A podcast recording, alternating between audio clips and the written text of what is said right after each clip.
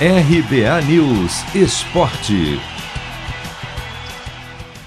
Fluminense recebe o Cerro Portenho nesta terça-feira em busca de uma vaga nas quartas de final da Libertadores e de tranquilidade.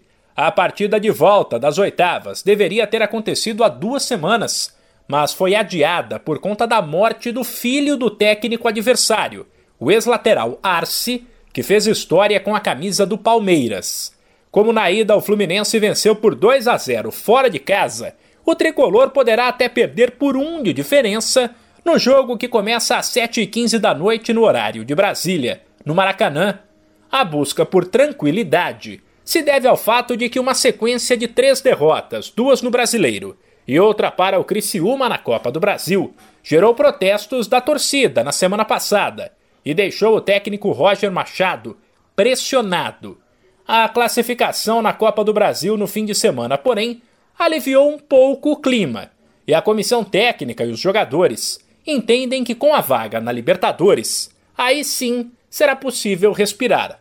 Roger Machado pediu calma à torcida, avisou que o Fluminense não é um time de craques, mas garantiu que empenho nunca vai faltar. As dificuldades vão aparecer, como você frisou, de, de adversário para adversário. Eu gostaria de falar para o nosso torcedor é que quando a gente tiver condições de atuar bem tecnicamente e, e não dar nenhuma chance para o adversário, nós vamos buscar fazer.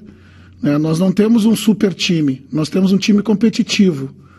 Né? E as dificuldades vão aparecer e nós vamos vencer pela nossa competitividade, pela nossa entrega. Né? Nós não vamos fazer um futebol brilhante.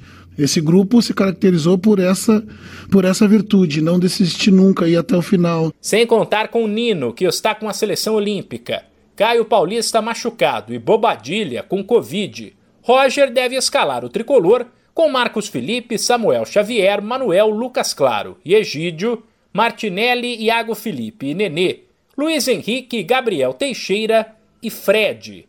Quem avançar de Fluminense e Cerro Portenho vai encarar o Barcelona de Guayaquil nas quartas de final da Libertadores.